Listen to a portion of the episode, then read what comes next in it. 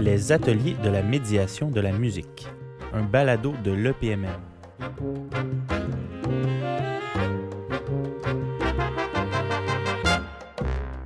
Bienvenue au deuxième balado de l'étude partenariale sur la médiation de la musique. L'EPMM, c'est une équipe qui rassemble des médiateurs et médiatrices de la musique, des chercheurs, des professeurs et des étudiants et étudiantes universitaires et du collégial dans le but de comprendre les conditions de formation et d'exercice du métier de médiateur de la musique. Que ce soit sur les bancs d'école ou en formation continue, en cours d'une carrière déjà entamée de musicien, interprète ou d'enseignant, comment est-ce qu'on se forme à la médiation de la musique? À l'occasion du deuxième atelier EPMM, Sylvie Pébrier, Sarah Goldfarb et Joanne Fraser nous ont partagé leurs réflexions. Sylvie Pébrier est inspectrice de la musique au ministère de la Culture en France et enseignante au Conservatoire national supérieur de musique et de danse de Paris. Elle a mené une série d'enquêtes en 2014 et en 2018 en observant le cursus de plus d'une quinzaine d'établissements d'enseignement supérieur en musique en France et à Londres pour comprendre comment s'y développe la formation en médiation de la musique. Sarah Goldfarb est médiatrice de la musique et enseignante au Conservatoire national supérieur de musique et de danse de Paris, à la Haute École de Genève et au Conservatoire royal de musique de Bruxelles. Sarah Goldfarb travaille avec des orchestres en France, en Belgique, Angleterre et Suisse, notamment pour former les musiciens et musiciennes professionnels à la médiation. Joanne Fraser est coordonnatrice du programme de musique et enseignante au Cégep de Saint-Laurent à Montréal. Elle initie les étudiants en interprétation à la médiation, entre autres à travers un projet d'animation musicale à l'hôpital en santé mentale Albert Prévost. Avant d'entrer dans des exemples concrets, prenons quelques pas de recul avec Sylvie Pébrier pour mieux comprendre dans quel contexte émergent les premières formations en médiation de la musique en Angleterre et en France. On le comprendra, les cursus se sont développés sur des prémices différentes dans les deux pays. Dans ces années 80-90, on peut considérer que pour ce qui concerne la musique, en tout cas en France et en Angleterre, il y a un terreau qui se dessine en direction de la formation à la médiation. Mais alors c'est un peu une situation à front renversé. Pourquoi? Parce qu'en France, on a l'alternance socialiste en 81, alors que en Angleterre, c'est le passage des conservateurs au pouvoir avec Margaret Thatcher et euh, John Major. Quant à la médiation, on peut dire qu'elle a été très vite au centre en Angleterre alors qu'elle est restée à la marge en France avec les CFMI. La raison politique, c'est que qu'est-ce qui s'est passé avec l'arrivée des conservateurs en Angleterre, dans un système extrêmement fragile, il y a eu une réaction du milieu professionnel extrêmement forte qui a été non seulement syndicale, mais aussi une réaction euh, de l'ensemble du milieu de la recherche pour soutenir la vie artistique et c'est le moment où a été construit, on pourrait dire, le récit de la créativité, qui a eu, comme on le sait, un, impact considérable, y compris sur les instances euh, européennes, et qui a permis, d'une certaine manière, de relégitimer euh, le soutien public à l'art en général. Alors qu'en France, euh, c'est resté à la marge. Il n'y avait pas ce mouvement, bien sûr, très riche, politique, cette mobilisation. En Angleterre, ça correspondait à une réforme à l'école, c'est-à-dire quitter un enseignement de la musique qui était uniquement centré sur le répertoire canonique européen du 18e euh, au début du 20e siècle pour aller vers une place plus importante à la création, une ouverture au répertoire extra-européen et justement une dimension de la créativité qui trouvait tout à fait sa place là-dedans. Alors qu'en France, finalement, le réseau des conservatoires a constitué un frein finalement à la réflexion sur la médiation parce que la hiérarchie des valeurs dans les métiers s'est focalisée dans un premier temps sur les artistes, puis sur les enseignants et seulement dans un troisième temps sur les médiateurs ayant elle-même été formée à la Guildhall School of Music and Drama de Londres, Sarah Goldfarb témoigne de l'importance qu'avait la créativité dans ses cours en médiation.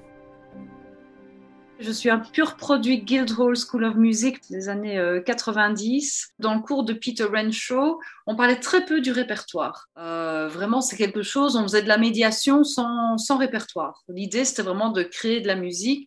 Donc en France, on m'a demandé d'adapter un petit peu cette pratique et de d'y inclure le répertoire. Parce qu'en France, il y avait vraiment cette importance de, de, pas uniquement de créer quelque chose de neuf, mais que les jeunes puissent, au sortir de l'expérience de création musicale, reconnaître quand même quelques thèmes. Il y avait quand même cette, cette volonté-là.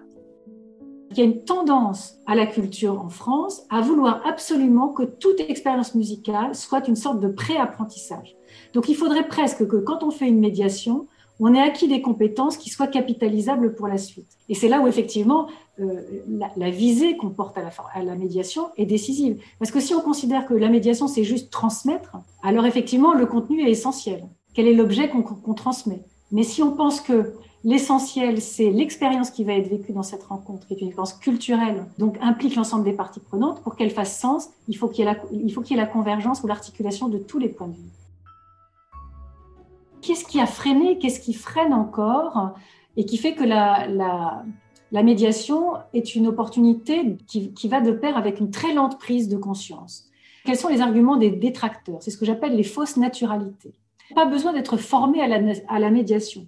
Ce serait naturel d'être un artiste, si on est un artiste de talent. Alors ça, c'est amusant de voir que nous, on a vécu la même chose pour les directeurs de conservatoire il y a 30 ans il y a 40 euh, ans. Dès lors qu'on était un bon compositeur, chef d'orchestre, on était naturellement un bon directeur de conservatoire. Puis ça s'est reproduit pour l'enseignement. C'est-à-dire, dès lors qu'on est un bon artiste, on sera forcément un bon enseignant. Et on en est à ce moment clé où, euh, moi je l'ai vu hein, depuis 5-6 euh, ans, les premières mises en place de démos, par exemple avec la Philharmonie de Paris, le, le délégué musique de l'époque disait, mais puisque les musiciens de la Philharmonie sont là, ça va forcément fonctionner. Autrement dit, puisqu'il y a des musiciens de talent, alors la médiation va être efficace, comme si c'était suffisant. Et donc, autre question moins, explicite, mais qui me paraît importante, c'est pas besoin des autres, c'est-à-dire la, la rencontre entre l'artiste et le public opérerait naturellement. Et c'est donc une sous-estimation du contexte des partenaires comme partie prenante du dispositif pour qu'il fasse sens euh, pour euh, les personnes qui sont impliquées. Moi, je crois à la notion de dispositif, justement, avec toutes ces parties prenantes. Ça veut dire qu'on a absolument besoin des autres pour que euh, le dispositif de médiation puisse créer les conditions d'une rencontre. Une rencontre qui fasse sens autour de l'écoute, de la pratique, enfin toutes sortes de, de choses. L'émergence de la formation à la médiation de la musique et son développement ont donc pris une tournure différente en Angleterre et en France. En cela, les politiques culturelles, les idéologies, les mouvements de contestation d'une part, l'inertie des traditions d'autre part, ont une grande influence. Sarah Goldfarb, médiatrice et formatrice, nous parle de son travail auprès des musiciens et musiciennes d'orchestre. Je suis basée en Belgique, mais je suis intervenue beaucoup dans le cadre des formations euh, organisées par l'Association française des orchestres. Il y a eu la possibilité de former des musiciens d'orchestre. Et puis parfois, c'était des demandes directes des orchestres, euh, donc euh, des départements de communication, etc. Donc souvent, la demande, c'était de remplir une obligation. Euh, et l'obligation, c'était de faire de la médiation un axe prioritaire pour maintenir certaines subventions. Donc, on faisait en général une formation sur deux jours, parfois trois jours. Et il y avait une première journée avec les musiciens seuls. Donc, une journée dans laquelle, en général, le matin, je leur montrais des techniques d'atelier, des techniques d'animation. Je les préparais un petit peu à, tout ce qui est euh, gestion de groupe, euh, comment on travaille sans instrument avec des jeunes, à la voix, aux percussions corporelles, etc. Et puis on faisait une deuxième demi-journée de création musicale. Là, c'était avec instruments. Et là, on était plutôt sur de l'improvisation, un travail sur les boucles rythmiques, dans l'idée que on allait créer de la musique avec ces jeunes et il fallait d'abord que les musiciens soient un peu à l'aise avec l'idée de travailler sans partition. Si le métier de médiateur requiert une formation et des compétences bien spécifiques, cela signifie que ce n'est pas tout le monde qui peut être médiateur. Mais si au contraire, on prend l'idée que tous, musiciens et enseignants, peuvent et doivent faire de la médiation, alors il n'y a plus d'expertise de médiateur. Est-ce qu'il n'y a pas là un paradoxe? Pour Sylvie Pébrier, l'un et l'autre ne sont pas incompatibles. Les médiateurs peuvent être reconnus pour leur expertise particulière, en même temps que d'autres acteurs et actrices peuvent prendre part à la réalisation d'un dispositif en leur capacité respective de musiciens, d'intervenants ou d'enseignants. Ça ne signifie donc pas pour les musiciens intervenants et enseignants d'acquérir une expertise supplémentaire, ni pour les médiateurs et médiatrices de devenir inutiles, entre guillemets. Cela signifie d'être conscient qu'il faille coopérer avec d'autres corps de métier, d'être prêt à travailler avec d'autres acteurs avec qui l'on n'a pas forcément l'habitude de travailler. Ainsi est ramenée au premier plan la dimension partenariale ou collaborative propre au dispositif de médiation. Au niveau de la formation, que ce soit à l'école ou en cours de carrière, cette prise de conscience que Pébrier nomme la sensibilisation est essentielle. Toujours est-il, ça veut dire que personne n'est expert en tout et que donc ça appelle un co-travail, une co-construction. C'est ce que j'appelle la chaîne des métiers. Et il faut qu'ils puissent en avoir non pas toutes les compétences, mais au moins un tout petit peu l'idée et c'est pour ça que la question de la sensibilisation pour tous me semble-t-il indispensable. Non pas pour acquérir des compétences qui permettraient de faire à la place d'eux, mais qui permettent de coopérer justement par une première euh, introduction au monde de l'autre. Il y a un espace commun qui s'ouvre. Et ça, c'est important dans la formation, parce que c'est exactement ce qui se joue dans la médiation. C'est la rencontre des mondes, et que ce soit le monde artistique, le monde culturel, le monde social, le monde hospitalier, le monde... ce sont des mondes dans lesquels il va falloir créer un espace commun. Toutefois, me semble-t-il, manque encore une prise en compte suffisante de la chaîne des métiers impliqués dans les dispositifs de médiation. On pourrait dire qu'il y a une sorte de prisme artistico-centré. C'est une tentative de faire comprendre justement cette nécessité de prendre en compte la chaîne des métiers qui intervient dans un dispositif de médiation, la complémentarité entre l'interprète, l'enseignant, le musicologue, l'intervenant et le médiateur culturel, de ne pas le penser uniquement dans le vis-à-vis binôme, duel, fusionnel entre l'artiste et les publics. Sarah Goldfarb illustre cette idée de chaîne de métier lorsqu'elle évoque la façon dont les intervenants, prenant part à une médiation à l'orchestre, peuvent réinterpréter leur rôle à chaque étape d'une intervention. Donc le rôle des musiciens dans ces projets, une fois que le public était là, c'était vraiment euh, de représenter l'orchestre. Euh, c'était eux les experts, euh, ils faisaient le lien avec le répertoire, l'orchestre, souvent ils jouaient, ils présentaient quelque chose. Et moi, mon job, c'était vraiment de, bah, les mettre en valeur. Hein. Souvent, les musiciens aiment présenter leur instrument, avoir un petit moment pour parler, eux, devant, devant la classe ou devant, devant les jeunes. Donc, c'était très important que je leur donne ce moment-là. Et par contre, pendant l'atelier, ils étaient plutôt là en tant qu'assistants. Je pense que c'était vraiment important de les rassurer, que moi je montre un exemple. C'était une initiation, je, leur montrais à quoi ressemblait un atelier. Donc mon job en amont, c'était évidemment de tout ce qui était préparation des contenus, euh, répertoire, etc. Le projet d'animation musicale en milieu de santé, présenté par Joanne Fraser, est exemplaire pour montrer comment plusieurs acteurs aux horizons différents, tels que des mécènes, des enseignants, des étudiants en musique ou des infirmiers, infirmières, parviennent à réaliser collectivement un dispositif de médiation en conjuguant leur savoir-faire. Comment est né ce projet d'animation musicale en santé mentale? Ça a démarré par d'abord un donateur qui était prêt à donner de l'argent pour qu'il y ait de la musique une heure tous les jours auprès des patients en santé mentale est né donc euh, ce programme d'animation musicale en santé mentale que la famille a appelé Bourse de l'harmonie Joanne Martins.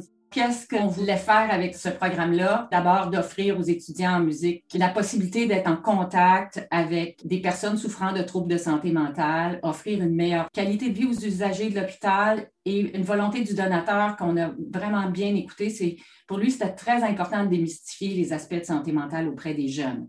Alors, pour ce faire, je suis allée chercher deux de mes collègues au cégep de Saint-Laurent, donc se donne aussi la technique de soins infirmiers. Et euh, j'ai tout de suite eu l'idée d'associer à notre programme le programme de soins infirmiers s'est joint à nous aussi. J'ai demandé à ma collègue Annabelle Renzo, qui est prof de harpe chez nous, mais qui est aussi une musicienne qui joue pour la SAMS depuis euh, euh, plus de dix ans, dont la SAMS, Société pour les arts en milieu de santé. On s'est mis les trois ensemble et on a essayé de voir comment on pouvait bien former nos étudiants pour intervenir à l'hôpital. Alors, euh, pour participer à ce programme-là, ben, il y a un engagement de la part des étudiants. Ils doivent euh, participer à une formation sur la médiation de la musique en, milieu hospitalier qui est donnée euh, par Annabelle Renzo, donc une formation de trois heures. Nos étudiants jouent une heure à un étage, une heure à un autre étage. Ils se font aussi expliquer comment agir, comment interagir, quel type de réaction qu'ils peuvent voir durant la soirée, quoi faire avec ce type de réaction. Alors, c'est très, très aidant pour nos étudiants. Ça a amené aussi les étudiants à, développer un travail interdisciplinaire. Musique, soins infirmiers, c'est pas toujours deux programmes qu'on a l'habitude de joindre euh, ensemble. Et on, on, a voulu initier les étudiants des deux programmes à la médiation de la musique, autant ceux de soins infirmiers que ceux de musique. De la discussion entre nos trois invités émerge cette idée forte. La formation des musiciens et musiciennes doit tenir compte des nouvelles réalités professionnelles où la pluriactivité devient un impératif. Les trajectoires ne sont plus linéaires, elles sont beaucoup plus composées. Reste un besoin important d'une réflexion partagée sur les identités professionnelles. Que la formation intègre mieux la pluralité des missions et des trajectoires professionnelles pour les artistes, interprètes, compositeurs et pédagogues. Et non seulement il peut arriver de devoir, parce qu'on est musicien d'orchestre, être à la fois au pupitre et en situation de médiation. Ça peut être dans sa même mission, mais ça peut être aussi différents temps de la vie de l'artiste, ou peut-être il y aura moins d'activités euh, sur la scène et peut-être plus d'activités auprès des publics.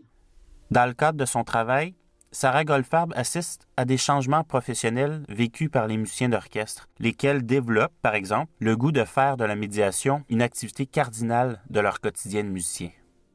Je vais parler d'une petite expérience qu'on a eue à la FO avec un orchestre qui a fait venir des étudiants en gestion et on travaillait sur Concerto à la mémoire d'un ange d'Alban Berg. Donc c'était un défi assez énorme. C'était la première fois que cet orchestre faisait de l'action culturelle. Ça a très bien fonctionné cet atelier, avec beaucoup de peur au départ et puis des musiciens très enthousiastes et, souvent suite à cette situation de musiciens enthousiastes qui découvrent quelque chose vraiment qui leur parle, ben, certains musiciens de cet orchestre-là en particulier ont demandé d'avoir un mi-temps de musicien et un mi-temps de médiateur. Et c'est arrivé plus d'une fois.